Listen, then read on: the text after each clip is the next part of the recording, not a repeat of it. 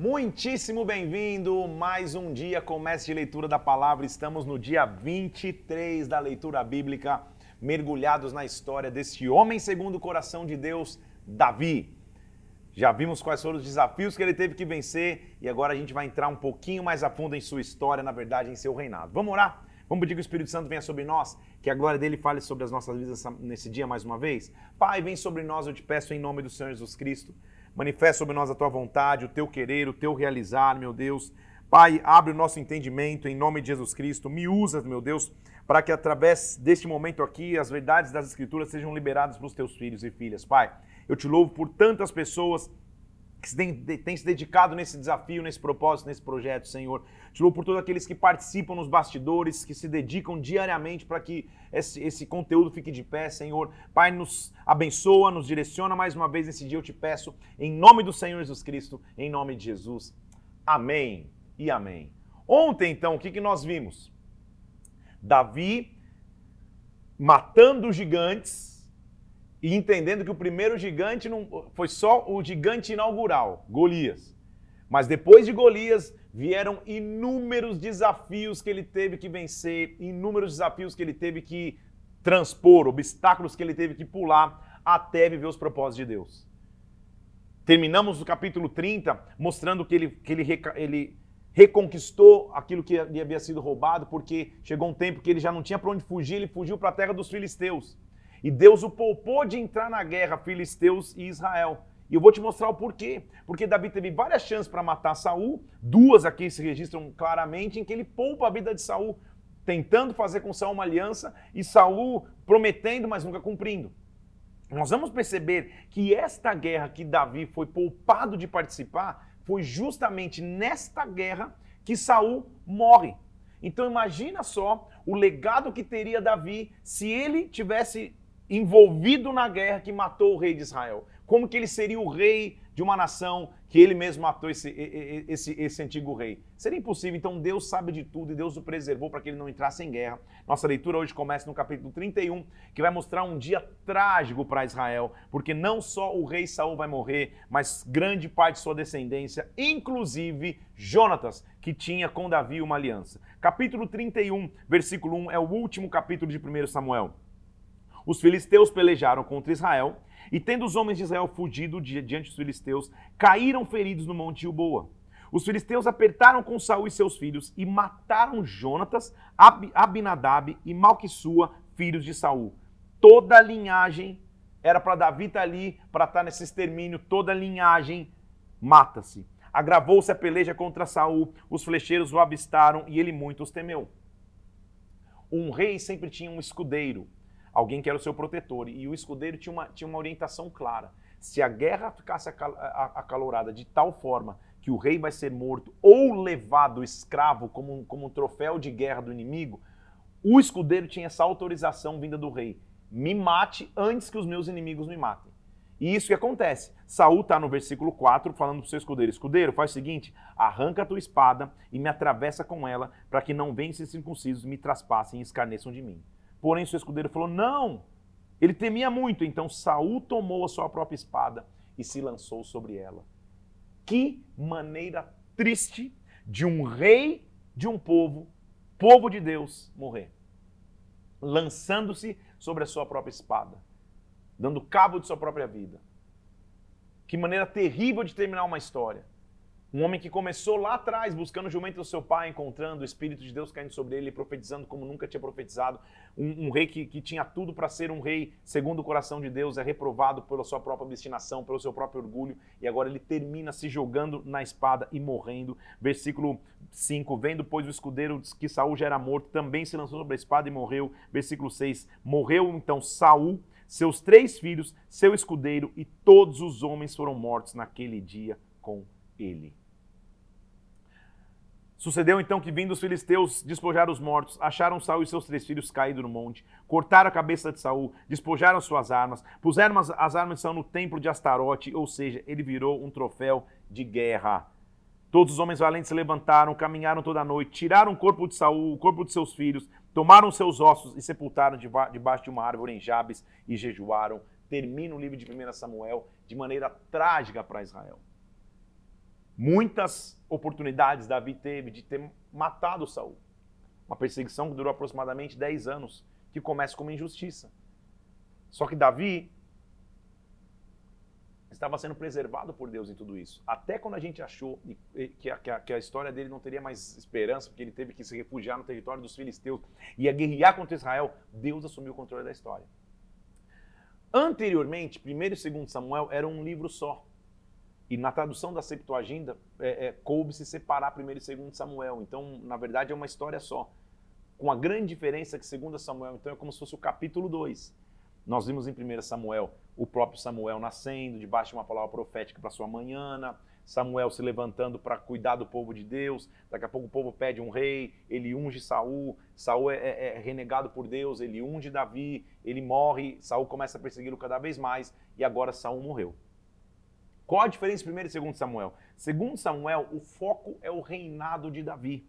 Então o que, que vai ter? É, Trata-se da, da ascendência de Davi ao trono, quando ele sobe ao trono, e os 40 anos de seu reinado. Então, segundo Samuel, está focado em Davi.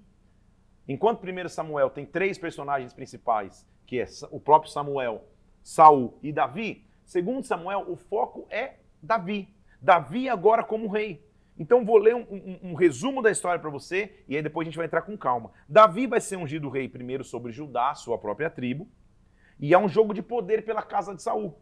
Seus filhos Isbosete e Abner, comandante-chefe do exército de Saul, continuam guerreando para tentar implementar o reinado de Saul, a continuidade do reinado de Saul. Como Jonatas morreu, o filho que sobrou, Isbosete, junto com Abner, que era o comandante do exército, tentam lutar. E a Bíblia, inclusive, relata que durou muito tempo a guerra entre a casa de Saul e a casa de Davi. Não é porque Saul morreu que acabou essa guerra, a guerra continuou. Mas Davi, quando se levanta rei, ele unifica tanto a vida religiosa e política da nação. Uma das principais atitudes que ele vai trazer, ele vai fazer, é trazer de volta a arca da casa de Abinadab. Você há de lembrar comigo que lá atrás, Lembra ainda quando o sacerdote Eli era vivo, seus filhos Ofni e Finéias levaram a arca para a guerra e os filisteus levaram a arca e sequestraram a arca embora? Aconteceu tanta coisa ruim lá que eles devolvem a arca. A arca nunca tinha voltado para Jerusalém, ela tinha ficado na casa de Abinadab. Ele vai fazer isso. Em, primeiro, em 2 Samuel, nós vamos ver muitas referências messiânicas. Há um momento que Deus vai fazer uma aliança com a casa de Davi, se eu não me engano está no capítulo 7, em que ele fala que a aliança de Davi e o trono de Davi vai reinar para sempre. Isso numa indicação clara que Jesus poderia ser chamado, deveria ser chamado a raiz de Davi. A gente vai ver isso mais lá na frente. Então Jesus está sendo mencionado aqui. Nós vamos ver também, segundo Samuel, se eu não me engano até hoje, que Absalão, um dos seus filhos, se levanta contra ele, se rebela contra seu pai. E mais uma vez nós vamos ver Davi passando por momentos de lutas, de guerras, de perseguições.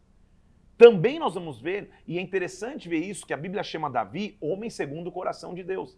Eu já comentei isso contigo em, em, alguns momentos anteriores, que Deus não esconde os erros dos seus principais personagens, porque o erro faz parte do crescimento, faz parte do amadurecimento, faz parte do processo de crescer da vida de alguém. E nós vamos ver um erro, um grande erro que Davi cometeu, que é uma mancha em sua história, mas que não invalida tudo aquilo que Deus tem para com ele. Tudo, eu te fiz um, um resumão para agora a gente entrar com mais detalhes nesses livros, nesse livro de 2 Samuel. Uma coisa importante que eu tenho que te dizer, nós lemos então, primeiro, o Pentateuco, são cinco, os cinco primeiros livros da Bíblia que diz respeito à, Torá, à lei, fala da criação, da, da, da criação da, da, terra, da humanidade, fala do trajeto no deserto e fala das leis estabelecidas até entrar na terra prometida. Terminado o Pentateuco, nós entramos em, em, desde Josué em livros históricos. Então nós estamos lendo livros de história, Josué, Juízes, Ruth, 1 Samuel, 2 Samuel, a gente está lendo agora li, livros históricos. Por isso que a, a leitura, perdão, não dá para eu comentar tudo em uma hora, por isso que é interessante você ler os 14 capítulos, porque aí você vai ler história. Não há tanta dificuldade porque não há tanta revelação que você tem que ter, a não ser conhecer a história. E agora a história começa a ficar mais intrigante ainda, porque várias intrigas vão começar a acontecer. Então é um que mata um, é um que vem, tenta roubar o trono do outro. Então são vários nomes, quando você começa a ler, você fala, meu Deus, o que está acontecendo? Então como, como que começa segundo Samuel? Saul morreu e nós vamos ver que é interessante é, verificarmos que Davi é um homem segundo o coração de Deus, por quê? Ele tem um conceito de honra gigantesco, gente. Quando ele teve a chance de matar Saul, ele fala: jamais vou levantar a mão contra o ungido do Senhor. Então não é porque Saul perseguia que ele torcia para que Saul morresse. Pelo contrário, é o que nós vamos ver. Ele vai receber a, a notícia da morte de Saul e olha como ele vai reagir. Versículo 1 do capítulo 2, capítulo 1 de 2 Samuel. Depois da morte de Saul, voltou Davi da derrota dos Amalequitas, já estando dois dias em Ziclac. Lembra, lembra que, que, ele tinha sido saqueado, ele foi lá retido de volta? Ao terceiro homem, apareceu, apareceu do arraial de Saul um homem, suas vestes rasgadas, terra sobre a cabeça. Ele chegou para Davi, se inclinou e falou: Davi, falou para ele: de onde você vem? Ele falou: fugi do arraial de Israel. E ele falou: como que isso aconteceu? Me conta.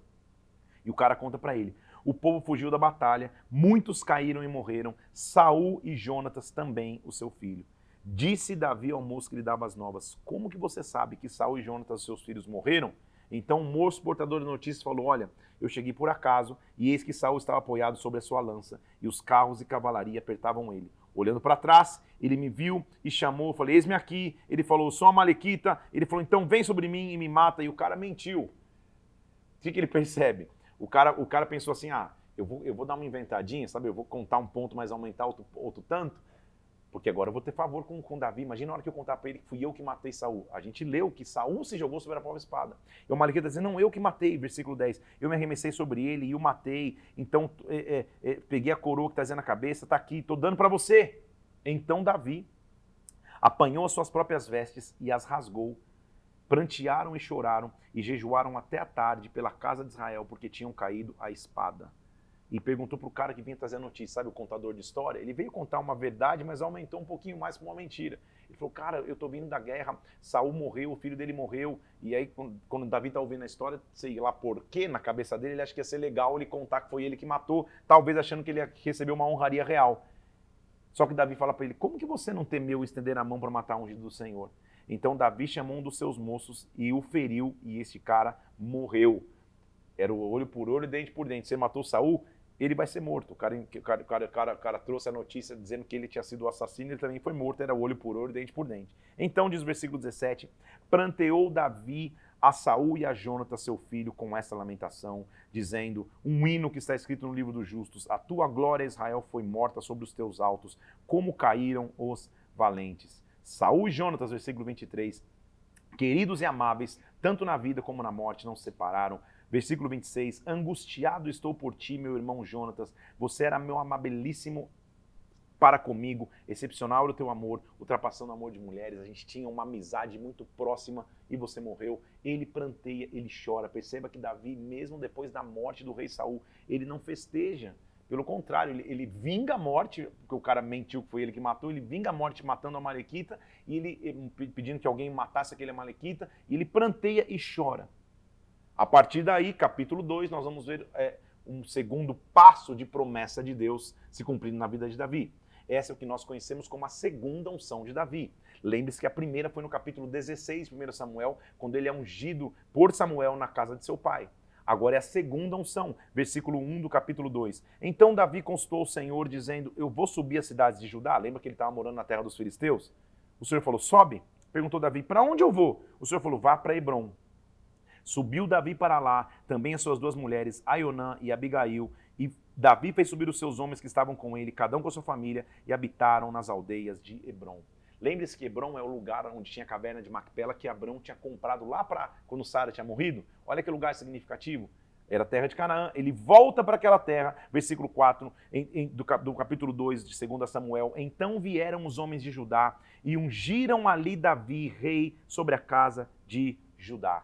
Segunda unção, agora ele está sendo ungido para a sua tribo. Saul morreu, ele está sendo ungido para a sua tribo a unção passa por etapas. A promessa é que ele seria rei.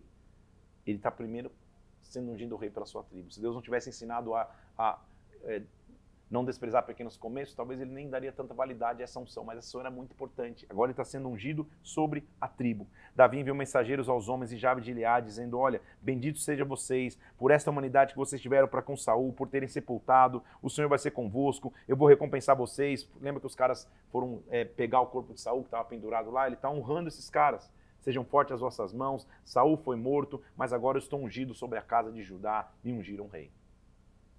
Eu falei para você no começo, no comentário panorâmico, no resumo de 2 Samuel, que a guerra entre a casa de Saul e Davi não terminou tão fácil assim. De um lado nós temos Davi sendo ungido sobre uma tribo, Judá.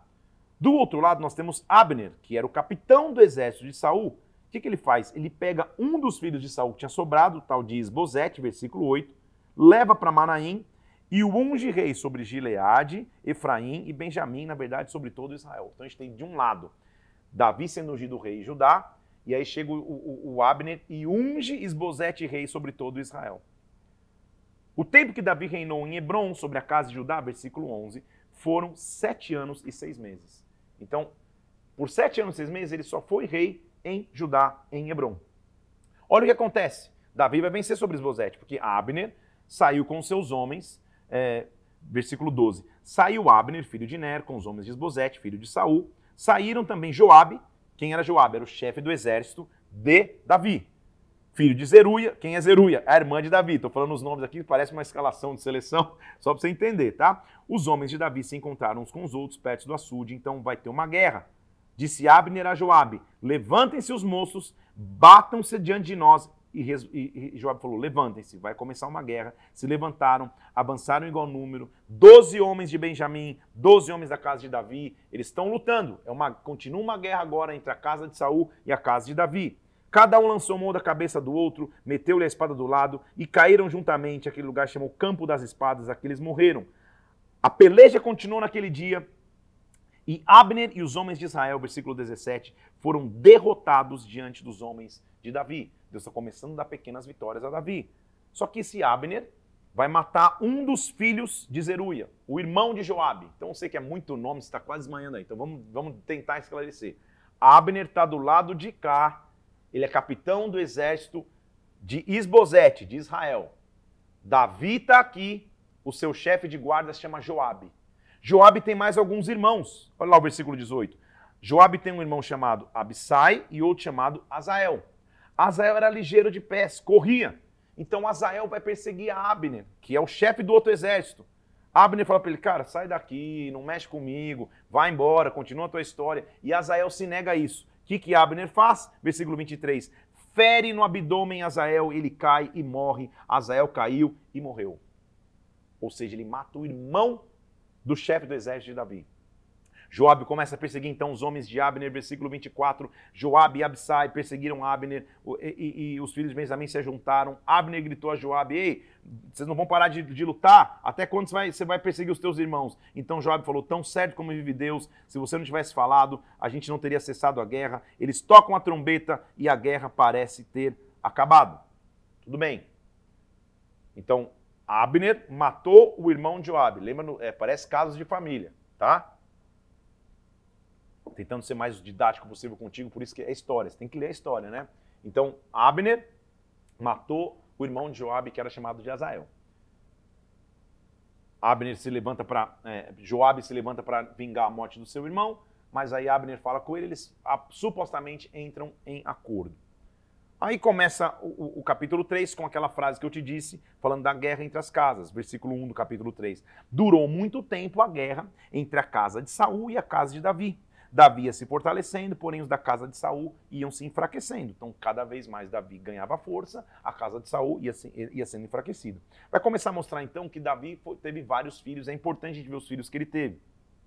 Capítulo 3, versículo 2: Quem são os filhos que nasceram em Hebron? Em Hebron nasceram filhos a Davi. O primogênito deles se chama Amnon, é, o segundo se chama Quileabe, o terceiro se chama Absalão, guarda esse nome aqui. O quarto, Adonias, o quinto, Cefatias, o sexto, Itreão, e assim vai. Nasceram para Davi em Hebron. Ele começa a ter filhos.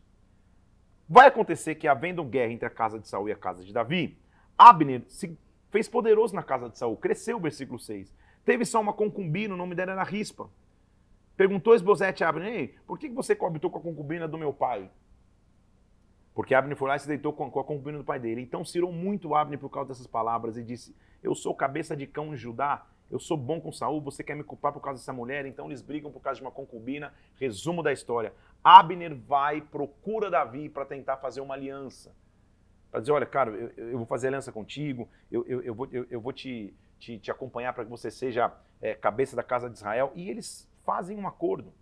Porém, quando eles fazem um acordo, versículo 21, disse Abner a Davi: Eu vou me levantar vou me juntar a todo Israel, ao rei meu senhor, vocês vão, vai todo mundo fazer aliança contigo e a, supostamente agora eles vão viver em paz. Abner falando, cara, eu, eu, eu vou aceitar que você seja rei sobre todo Israel. Porém, Joabe estava só esperando lá um momento que Joabe faz, quando percebe que Davi fez aliança com Abner, fala: "Como que você fez isso?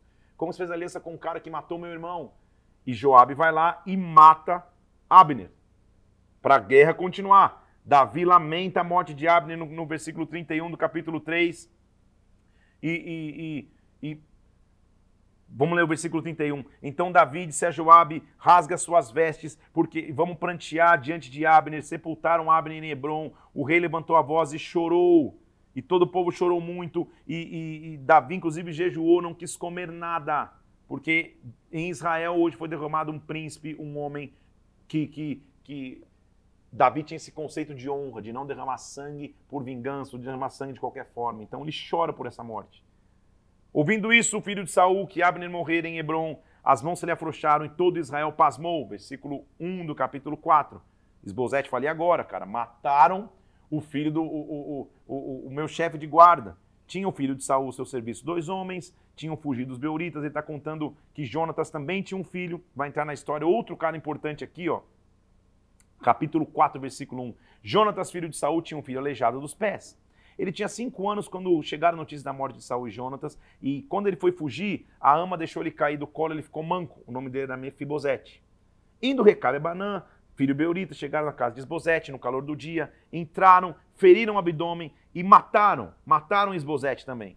Cortaram a cabeça e levaram para Davi. Então, de novo, é um, é um, você é, faz assim, ó, pinga até sangue nessa parte. É, é, são tramas, são intrigas, né, gente? É reino conquistando o reino. É, é uma época de, de, diferente, né? É a, é a maneira que se fazia. Conquistava-se o reino por, por, por, por, morte mesmo. Só que Davi, você percebe como ele é um cara segundo o coração de Deus? Ele mesmo não entrava nessas guerras. Pelo contrário, quando matava, ele falava, cara, por que isso? Não precisava ter sido desse jeito. Então, mais uma vez, chegam para Esbozete, matam Esbozete. Tá falando que ele tinha um filho que, que, que que é preservado, que era um, menino colejado dos pés, se chama Mempibosete. Quando os caras chegam contando com a cabeça de, de Israel, oh, matamos o rei de Israel, agora vai ser sua vez. Davi fala, cara, se o cara que veio me trazer a notícia da morte de Saul eu mandei matar, imagina o que vai acontecer com vocês. E exatamente a mesma coisa acontece. Davi manda matar os caras que mataram Esbozete. Ótimo. Tudo isso me mostra, se você, eu sei que é nome para cá, nome para lá, antes que você caia da cadeira aí, é, o que, que é importante você saber? Davi nunca forçou o seu caminho para o reino. Você não vê Davi envolvido em nenhuma intriga, nem para matar Saul, nem para mandar matar Abner, nem para matar Esbozete. Davi nunca se envolveu com armação nenhuma. Ele sempre aguardou os tempos. E olha o que acontece agora. Versículo 1 do capítulo, do capítulo 5.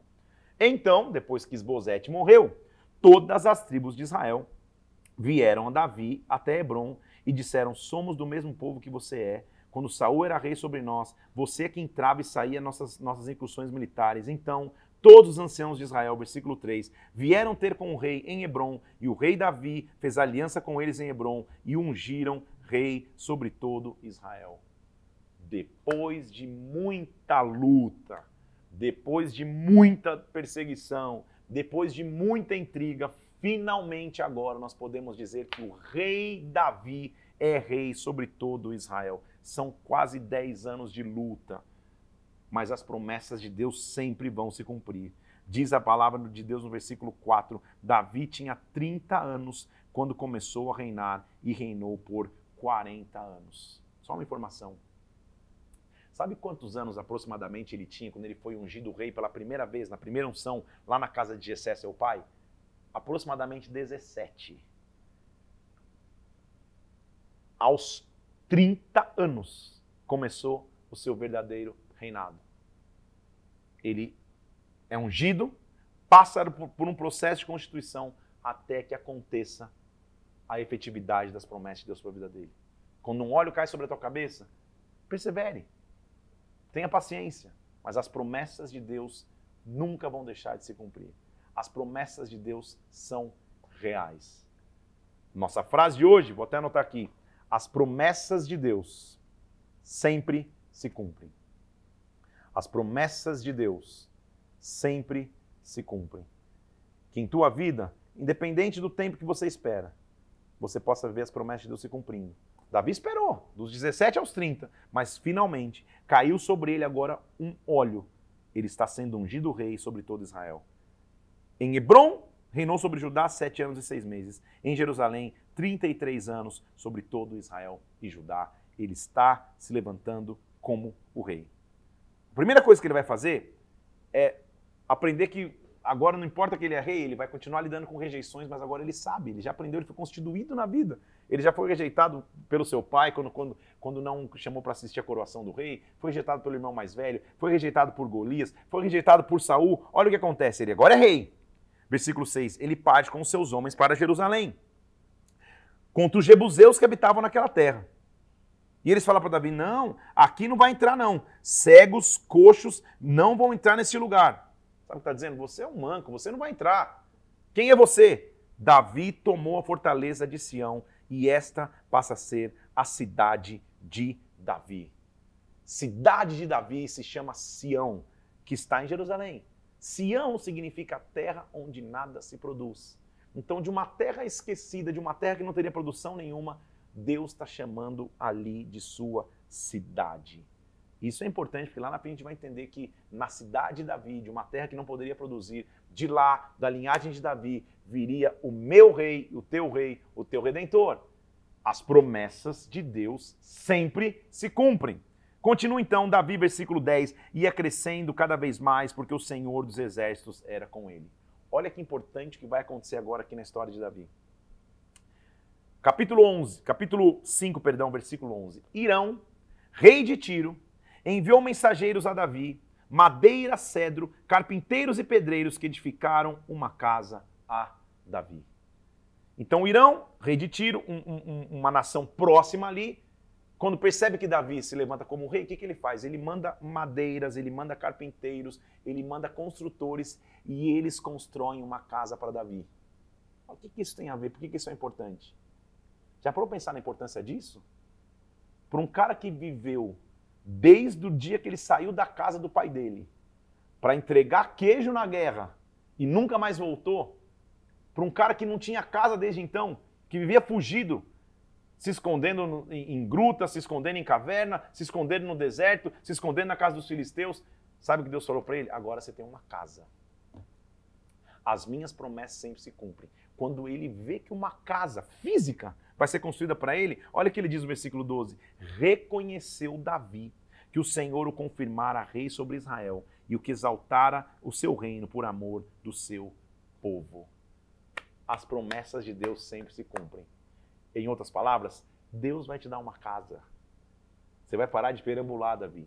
Você vai parar de viver escondido. Você vai parar de dormir em praça, em rua, em, em, em esquina, em caverna. Deus vai te dar uma casa. Quando a casa é construída, ele olha e fala: Eu sei, agora Deus cumpriu suas promessas. O que eu quero profetizar sobre você é que nesse período Deus vai fazer algo que finalmente vai mostrar que as promessas dele sempre se cumprem. Nunca se esqueça disso.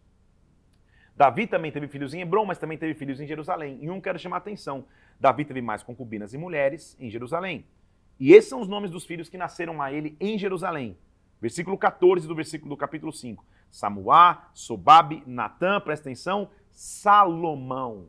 Salomão é um filho importante que vai entrar na narrativa aqui é, da história de Davi, que, que eu já, que eu já te, te chamo em detalhe aqui. Tudo bem? Davi agora vai entrar em luta com os filisteus. E os filisteus, depois de Golias, de terem perdido em Golias, eles só ganhavam no povo de Israel. Saul só perdia. E diz o versículo 17: Ouvindo, pois, os filisteus que Davi for ungido rei sobre Israel, subiram todos para prender Davi, e Davi desceu à fortaleza. Os filisteus se estenderam pelo vale dos Refaíns, e Davi consultou ao Senhor. Olha por que ele é um segundo o coração de Deus ele nunca entrava em guerra sem consultar o Senhor. Dizendo, Senhor, eu subo com um dos filisteus, o Senhor vai entregar nas, nas, nas, minhas mãos? O Senhor falou, sobe, certamente eu vou te entregar. Então veio Davi e os derrotou ali, o Senhor rompeu as fileiras inimigas e aquele lugar se chama Baal Perezim. Mais uma vez os filisteus se voltaram para lutar com ele, e ele perguntou de novo, Senhor, eu subo? Perceba como ele dependia de Deus. Não é porque eu venci a batalha uma vez, e agora automaticamente não. Eu subo de novo, Senhor. O Senhor falou, na verdade não, dessa vez você não sobe Vai por detrás deles, eu vou te dar uma nova estratégia. O que isso me ensina? Para cada guerra, Deus tem estratégias novas. Eu não quero vencer uma guerra nova com estratégias antigas. Então ele ganha mais uma vez e fere o arraial dos filisteus. Capítulo 5, versículo 24. Capítulo 6 vai mostrar um momento importante da história que eu comentei aqui antes de começar segundo Samuel. É que finalmente Davi vai juntar os escolhidos para trazer de volta a arca. E o que vai acontecer aqui é um negócio se você não entender direito, você fala, cara, que, que poxa, que Deus malvado e bravo. Porque você vai lembrar comigo que a arca da aliança. Deixa eu ver se eu pego minha arquinha aqui, ó. Vou lá para trás, que eu não caio da cadeira. A arca da aliança, desde a época que, que, que Deus deu a instrução a Moisés, a arca deveria ser conduzida pelos ombros dos levitas, pelos reposteiros aqui. Tudo bem? Davi vai restaurar a presença da arca em Jerusalém. Só que ele não, ele não teve um cuidado aqui. Versículo 1 do capítulo 6. Davi ajuntou os escolhidos de Israel em número de 30 mil pessoas. Todo o povo se dispôs consigo para tirarem a arca de, de, de, de Balaá, de Judá, para levarem a arca de Deus, do Senhor dos Exércitos, que se acima, assenta acima dos querubins. Contudo, puseram a arca num carro novo e levaram da casa de Abinadab, que estava no culteiro, e Uzá e Aiô, filhos de Aminadab, guiavam o carro novo. Então calma aí. A arca não é para ser levada nos ombros? Por que, que Uzá e Aiô, os filhos de Aminadab, que a, casa, que a arca tinha ficado lá anos, por que, que eles estão levando num carro de bois? Eles não foram ensinados que a arca tem que ser levada nos ombros? Deus vai precisar corrigir. E agora eu vou te mostrar, e isso eu quero te mostrar aqui. Muito bem. Davi se alegrava, todo mundo com uma festa, instrumentos de pau, harpas, saltérios, tamborim, uma festa, enquanto a arca estava sendo levada. Preste atenção. Quando chegaram à eira de Nacon, estendeu Uzá a mão à arca de Deus e a segurou, porque os bois tropeçaram. Então a arca está lá, eu vou tentar fazer minha, minha... A arca está lá no carrinho de boi. Um boi dá um tropico lá, a arca ia cair. Uzá vai lá e segura a arca para não cair. E olha o que acontece. Então, a ira do Senhor se acendeu contra Uzá. Deus o feriu ali por essa irreverência e ele morreu ali, junto à arca de Deus. Eu quero te trazer, trazer uma nova leitura aqui desse trecho, hein? Vamos nessa? Você olha e fala, cara, que peso foi essa que, que, que Uzá teve que carregar? Que Deus, que Deus nervoso e malvado foi esse que estava levando a arca? Ele só quis fazer o bem, só para a arca não cair, ele segurou e morreu. Primeiro, Deus é um Deus de princípios e, e, e, e estatutos. Se, se, a arca tem um jeito certo de se levar, e se já está levando errado no carro de bois, e aí você vai pôr a mão nela, Deus tem que falar, calma aí. Existem parâmetros, existem limites para aquilo que se pode ou não fazer com a minha presença e com o meu símbolo de presença máxima. Esse é o primeiro ponto. Mas calma aí. Uzá e Aiô eram filhos de Abinadab. A arca não tinha ficado na casa deles muitos anos? Sim, tinha. Será que ele não sabia que não podia encostar na arca? É óbvio que ele sabia que não podia. E a pergunta é por que ele encostou? Usar, na verdade, para mim, ele é um grande herói. Quantos homens tinham lá? 30 mil, não é isso? Levando a arca? Se você voltar comigo no texto, lá no, lá no capítulo 6 de 1 Samuel, no versículo 19, quando a arca é roubada e ela é devolvida pelos filisteus, você lembra comigo que a Bíblia diz que 70 homens olharam para dentro da arca e quando eles olharam, eles morreram instantaneamente? São 30 mil homens. Vamos, vamos fazer a simulação aqui? Se a arca cai do carro de bois, ela vai cair, o que vai acontecer? A tampa vai abrir. Os 30 mil homens vão olhar para dentro da arca e vão morrer. Uzá coloca a mão e se sacrifica para dizer, cara, a multidão não vai morrer. Eu morro. Eu me entrego para que a multidão tenha vida. Uzá é, é o símbolo daquele que se sacrifica para que todos possam viver. Pensa quem é esse. Uzá é um herói. Uzá é um símbolo do que Cristo fez por nós. Ele foi reverente, sim, mas ele sacrificou para que todos pudessem ter vida. Muito bem. Então, Davi temeu, falou, cara, ficou desgostoso, mas temeu. Falou, cara, como que a arca tem que vir? Então, o sacrifício de Uzá faz com que o temor volte a Israel. E o que acontece? Davi deixou a arca na casa de Obed-Edom, o geteu. A arca ficou ali por três meses, até que eles pudessem planejar organizar como essa arca seria levada de volta. Então, versículo 12: O Senhor abençoou a casa de Obed-Edom e tudo que fez por amor à arca de Deus, e Davi com alegria voltou a fazer subir a arca até a cidade de Davi. Só que olha a diferença agora. Sucedeu o versículo 13 que quando os que levavam a arca do Senhor, calma aí, já não é mais carro de boi, tem gente carregando a arca nos ombros. Eles davam seis passos, ele parava, sacrificava bois e carneiros cevados. Antes era uma festa, um tamborim, instrumentos e, arca no carro de boi. Aquela festa, agora não. Seis passos para, sacrifica. Seis passos para, sacrifica. A reverência voltou. A organização voltou. Deus estava mostrando que para carregar a presença dele tem que ter protocolos, não é de qualquer jeito, não. Tem que ter reverência. Então, Davi dançava com todas as suas forças, versículo 14, diante do Senhor, estava cingido de uma estola sacerdotal de linho. Assim, Davi, com todo Israel, fazia subir a arca com júbilo, ao som de trombetas. Que maravilha, ele estava naquela alegria, celebrando com as vestes de linho sacerdotal, pulando. Uma alegria. Era a restituição da arca em Jerusalém. Depois de anos de ter sido roubado dos filisteus e ter ficado na casa de Abinadab e depois na casa de Obed-Edom por três meses, depois de um tempão, a arca está sendo devolvida para Jerusalém, local de onde ela nunca tinha que ter saído. Só que quando Mical, que era a esposa de Davi, vê Davi dançando, versículo 16, quando ele estava entrando na cidade de Davi, Mical, filha de Saul, olhava pela janela e viu Davi saltando e dançando e o desprezou no seu coração.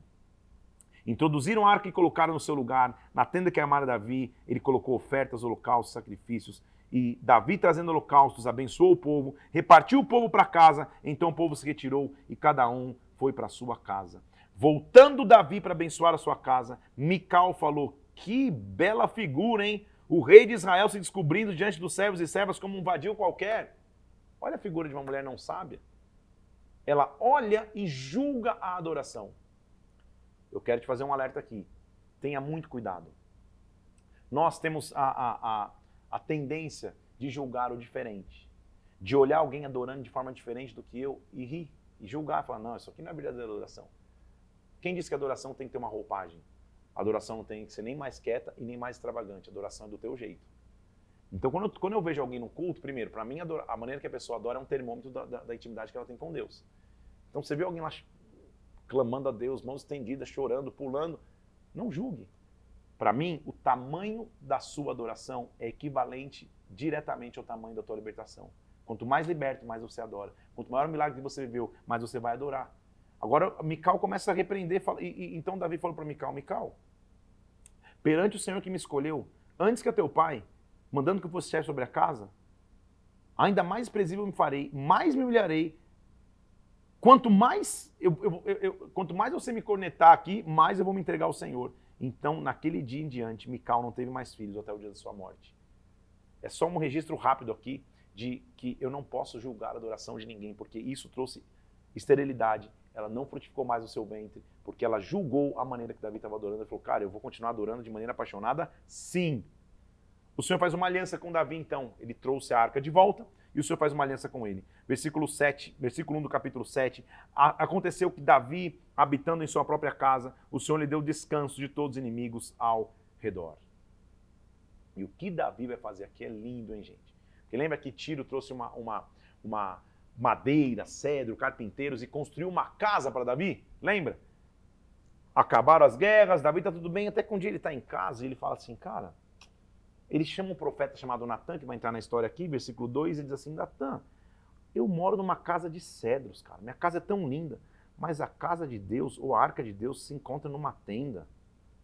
Olha que lindo, por isso que ele é o homem segundo o coração de Deus. Fala, cara, tô, minha casa tá linda, tá ornamentada, tá maravilhosa. Mas, poxa, a casa de Deus é uma tenda, não é possível.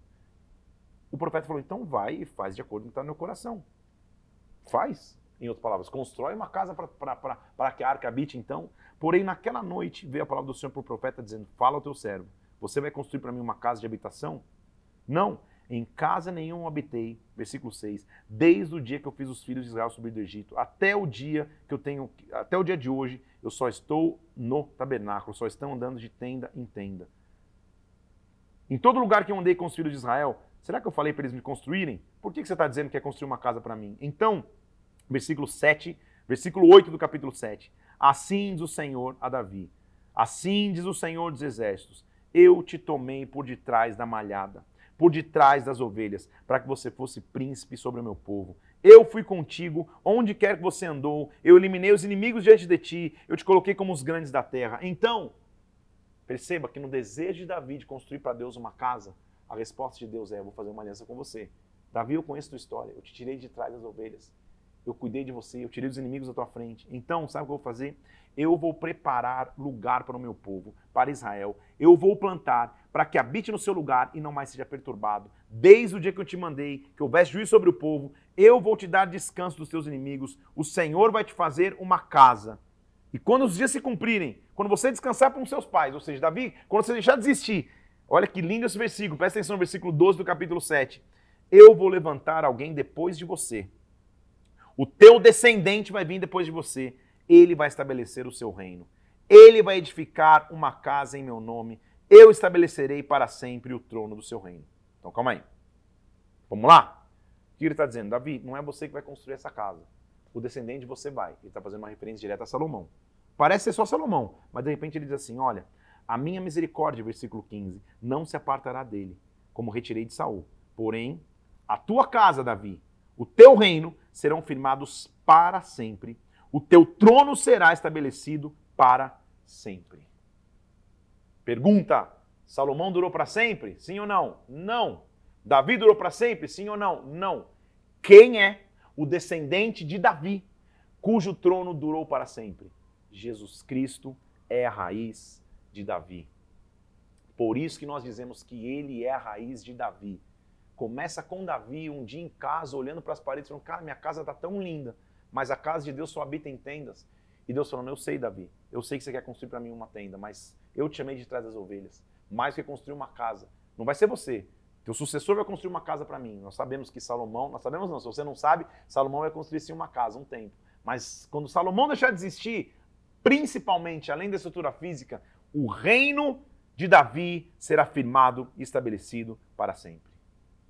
E olha que lindo que Davi, o que Davi vai responder. Ele acabou de ouvir, Davi, não é você que vai construir que está no teu coração. Olha o que ele diz, versículo 18. Então entrou o rei Davi na casa do Senhor, ficou perante ele e disse: Quem sou eu, Senhor Deus? Quem é a minha casa para que o Senhor tenha me trazido até aqui? Foi isso ainda pouco aos teus olhos, Senhor Deus, de maneira que também falaste a respeito da casa do teu servo para tempos distantes. Isso é instrução para todos os homens, ó Senhor Deus. Que mais ainda te poderá dizer Davi? O Senhor conhece bem o teu servo, ó Senhor teu Deus. Por causa da tua palavra e segundo o teu coração, fizeste toda essa grandeza, o Senhor se deu a conhecer ao teu servo. Senhor, grandíssimo és, Senhor Deus, não há semelhante a ti, não há outro Deus além de ti, segundo tudo o que nós temos ouvido. Ele apresenta a sua adoração ao Senhor, o Deus que cumpre promessas. Nós vamos passar na leitura aqui, não sei quanto tempo eu ainda tenho, devo estar, devo, devo estar para a reta final aqui do propósito, mas capítulo 8, nós vamos ver várias vitórias de Davi. Ele vai continuar ferindo filisteus, vencendo, vai vencer vários povos. Ele, ele, Davi vai matar Círios, 20 mil homens. Você vai ver as conquistas dele. Ele vai se tornar um conquistador vai levantar oficiais. Eu já falei para você no capítulo 8, versículo 15, vai mostrar que ele reinou sobre Israel. Joabe era o comandante do exército, Zadok e Aimeleque sacerdote, Seraías o escrivão, vai falar quem era o time de Davi no versículo 15, 16 e 17 do capítulo 8. Davi ia mostrar que ele é um cara que cumpre promessas, porque no capítulo 9, lembra que, que Isbosete tinha um filho chamado Mefibosete. Isbosete era filho de Jonatas, então é, ele fala, Cara, quem, quem, é, é, é, quem, quem, perdão, Esbozete era irmão de Jonatas, mas Jonatas tinha um filho chamado Mefibosete. E ele um dia lembra, cara, lembra que eu tinha um, um, uma aliança com alguém da casa de, de, de, Jonatas? Será que tem alguém da família de Jonatas ainda vivo que eu possa abençoar? E a Bíblia diz que esse Mefibosete era um menino que a gente já leu, viveu uma tragédia. No dia que morreu seu pai, a notícia foi tão forte na casa que a babá dele, ao sair correndo, tropeça, deixa que o menino cair no chão e ele tinha se tornado aleijado desde, desde os 5 anos de idade. Ele estava escondido na casa de alguém, num local chamado Lodebar. Lodebar é a terra do esquecimento, Lodebar é a terra da, da, da, da desgraça, Lodebar é a terra onde parece que eu estou esquecido em Deus. Mas Davi, lembrando-se disso, pergunta-se para o seu capitão do exército, dizendo assim: olha, é, para alguém que servia na casa de, de de Saul, um tal de Ziba, tem alguém ainda vivo? Ele diz, tem, Mefibosete. Ele manda chamar Mefibosete e honra Mefibosete, e Mefibosete passa a comer na sua mesa para sempre. A história de Mefibosete é mais uma vez a história de que as promessas de Deus sempre se cumprem. De um menino se tornou um adulto, aleijado, esquecido, comendo e morando de favor na casa de alguém na terra de Lodebar. Deus chama Mefibosete e agora ele senta para comer nas mesas do rei. E, e, não só isso, tudo que era bens e possessões que um dia tinha sido pertencido a Saul é entregue a Mefibosete. A história de Mefibosete é linda, é uma história de restituição. O texto continua com Davi, mais uma vez no capítulo 10, ganhando, derrotando. Isso mostra o quanto ele era um vencedor, o quanto ele era, ele era, ele era um, um guerreiro conduzido por Deus e como que Golias foi só realmente a porta de entrada, ele continuou vencendo. Guardei um tempo aqui nesse, nesse trecho final. Alguém, produção, alguém me diz quanto tempo termina aqui para eu correr, se, se necessário for. Alguém sabe? Devo ter uns 10 minutos? 15, então tá ótimo. Quero me focar aqui agora no capítulo 11. Nós vamos terminar no 13. O capítulo 11 vai mostrar um erro de Davi. E é maravilhoso entender que os erros não o fizeram deixar de ser o homem segundo o coração de Deus. Mas com o erro de um grande homem, a gente tem que aprender para fugir desses erros. Porque Davi era conhecido, a gente leu tudo isso aqui, por ser um guerreiro. Ele começa sua jornada sendo um guerreiro, matando um gigante. Ele se protege de Saul sendo um guerreiro. Ele assume o trono e continua sendo um guerreiro.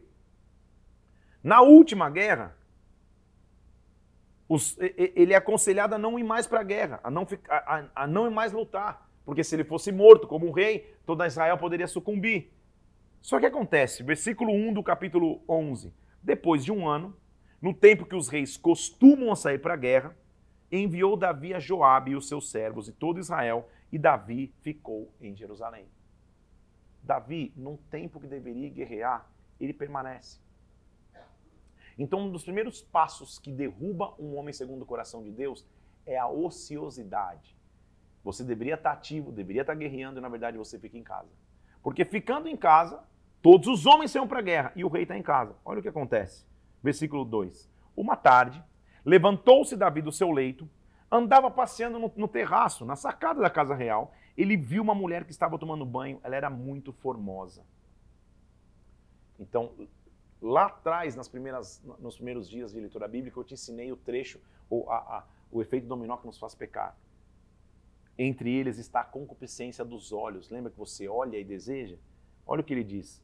Olhando a mulher, ele manda perguntar: quem é essa? Versículo 3. Disseram: ela é Batseba, filha de Eliá, mulher de Urias, o Eteu. Nós já vimos que Davi tinha várias concubinas e mulheres, então, como um rei, ele poderia ter outra mulher. Contudo, o, o, o, portanto, se ela não fosse comprometida. Se ela é comprometida, já invalida. Descobre que ela é mulher de Urias, um guerreiro que está na guerra. Então, Davi enviou mensageiros que a trouxessem. O rei está mandando te chamar, o Urias está na guerra. Ele se deita com a mulher. Purificado ela da imundícia, voltou para sua casa. O que acontece? Parece que ninguém vai saber o que aconteceu. Só que todo pecado tem uma consequência. Então olha o que Davi está fazendo. Urias, que é um marido de Batseba, está tá na guerra. Ele cobiça a mulher, ele já está ocioso, já devia estar tá guerreando, já não devia estar tá na sacada moscando. Está na sacada, olha a mulher, concupiscência dos olhos. Segundo, lembra que é a soberba da vida? Ah, não, vou fazer, não vai dar em nada. Ele deita com a mulher, achando que ia terminar naquilo. Só que todo pecado tem consequências. O que acontece? Versículo 5. A mulher concebeu e mandou dizer a Davi: Estou grávida. Então, Davi um dia está lá em casa, depois de ter deitado com a mulher, ele abre o WhatsApp. Tem uma mensagem de Batseba dizendo: A casa caiu, engravidei, e agora? Como que você vai explicar que uma mulher cujo esposo está na guerra engravidou. Engravidou de quem? Então não tinha como esconder. Davi, ao invés de se arrepender, olha o que ele fez. Ele manda mensageiros a Joabe, que é o seu chefe de exército, fala assim: olha, manda Urias voltar. Tem alguma coisa para tratar com ele aqui. Urias volta. Quando Urias volta, o que, que Davi queria que ele fizesse? Cara, Urias vai voltar, vindo da guerra, tanto tempo sem ver a esposa, é óbvio que ele vai ter uma noite de amor com a esposa. E aí ela já está grávida, ela vai engravidar, não vão fazer tanta conta, vão achar que o filho é dele. Ele tentou manipular. Então, é, é, o pior da queda é quando você ainda fica tentando manipular, tá, tamanha a tua cegueira. Davi falou para Urias, Urias, versículo 8, vai para tua casa, vai lá, lava os pés, fica lá, vai com a tua esposa. Porém, Urias, presta atenção, se deitou na porta da casa real com todos os servos do seu senhor e não desceu para sua casa. E falaram para Urias, e, e, fizeram saber Davi, Urias não desceu à sua casa. E Davi falou, ei, você não vai para tua casa? Presta atenção o que Urias respondeu para Davi. A arca de Israel, os filhos, os filhos de Judá estão em tendas. Joabe, meu senhor, está em tenda. Não tem como ir para casa e ficar com a minha mulher. Então, certo como tu vives, como vive tua alma, eu não vou fazer tal coisa. Que tapa no rosto de Davi. Entendeu o que Urias falou? Cara, não. Todos meus irmãos estão lá na guerra. Tá todo mundo guerreando. Só porque eu voltei aqui, eu vou ficar no bem bom lá em casa com a minha mulher? Não, eu vou ficar aqui ainda. Eu só volto para casa da minha mulher a hora que eu voltar vencedor da guerra. Então Davi falou: Meu Deus, fica aqui hoje, amanhã eu vou te despedir. E ele foi embora. Davi o convidou, ele comeu, bebeu, embebedou-se e saiu Urias para deitar-se na sua cama com seus servos, porém não desceu para sua casa. Não deu certo. O que, que Davi fazer então? Perceba que ele teve várias chances de se arrepender. Sabe o que ele faz? Ele manda uma carta para Joabe, dizendo: Joabe, quando, quando a guerra estiver pegando, coloca Urias na linha de frente, para que ele pudesse morrer. E isso é exatamente o que aconteceu. Urias morre na guerra. Morto Urias, Betseba pranteou, Davi mandou buscá-la, ela se tornou mulher e deu à luz a um filho. Porém, Davi fez o que era mal aos olhos do Senhor. Todo pecado tem consequência. O fato dele ter casado com ela não é, não é, não é o, o, pior na tradição, porque ele poderia ter feito, né? Eles eram todos da mesma tribo, ele poderia, como rei, ter, ter pego a viúva e casado com ela. O fato é a tramóia, né, gente? Já, já adulterou primeiro, engravidou a mulher, quis fazer uma manipulação para que o homem viesse e dormisse com ela. O homem leal não fez. Então ele vai para o segundo nível da manipulação. Manda o cara para morrer na guerra e o cara morre na guerra. Aí ele se casa com ela, nasceu o filho, ah, agora ficou tudo bem. Nunca vai ficar tudo bem. O pecado sempre vai cobrar a conta. Um dia o boleto chega, um dia a conta chega. Porque Natan, lembra que era profeta? Se levanta. E ele conta uma historinha. Olha, tinha um cara rico e outro pobre. Versículo é, 1 e 2 do capítulo 12. O rico de ovelhas, tal, tal, tal. Ele conta uma historinha de um viajante que, que, que pegou uma cordeirinha do homem pobre e a preparou, papapá. Ele conta uma historinha para e, e, e, Davi fala, cara, que é isso? Tão certo como vive o Senhor, quem fez essa injustiça, pegando a cordeirinha que era do outro, tem que ser morto. Natan fala, é, tem que ser morto? Você é esse cara. Você é esse homem. Assim do Senhor, eu te ungi rei sobre Israel, versículo 7 eu te livrei das mãos de Saul, te dei tudo, a casa, as mulheres, tudo que você queria. Por que, que você queria outra coisa? Por que, que você desprezou a palavra do Senhor? Por que, que você fez isso? O pecado tem uma consequência. A partir de agora, então, a espada nunca mais vai se afastar da tua casa.